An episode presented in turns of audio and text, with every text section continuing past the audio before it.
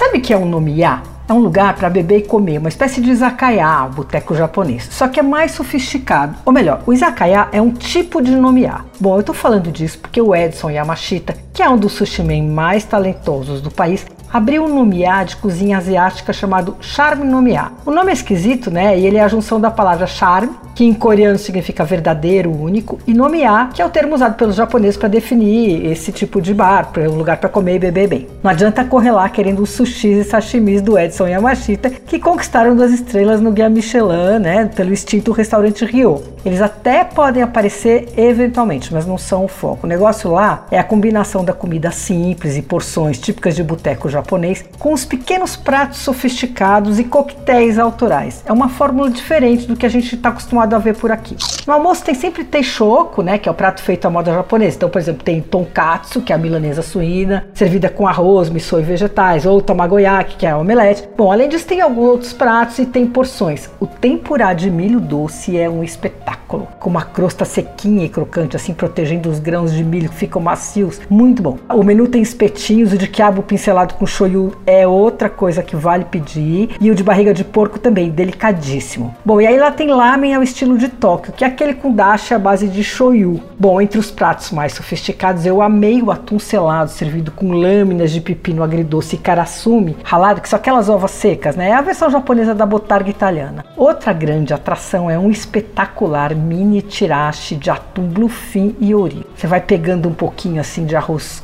aquele arroz com pó de alga e umas fatiazinhas de gengibre, daí você pega o atum, daí você pega um pouquinho de ouriço. Quando você vê, você tá raspando a tigelinha com hashi. Olha, os preços variam muito, vão de 15 reais um espetinho de sobrecoxa a 200 esse tirache de bluefin e ouriço. São 25 lugares ao todo, tem 8 lugares no balcão e o salão é decorado com obras do Manabu Mabi, que é avô de um dos sócios da casa, o Yugo Mabi. Bom, tem almoço de segunda a sexta, da meio-dia às duas e meia, e jantar de terça a sábado, das 19 às 23. A cozinha fecha, mas a bebida continua aí até o último cliente. Fica na rua Pedroso Alvarenga, 665, no Itaim. Fica no lugar onde ficava o Rio. Você ouviu Por Aí.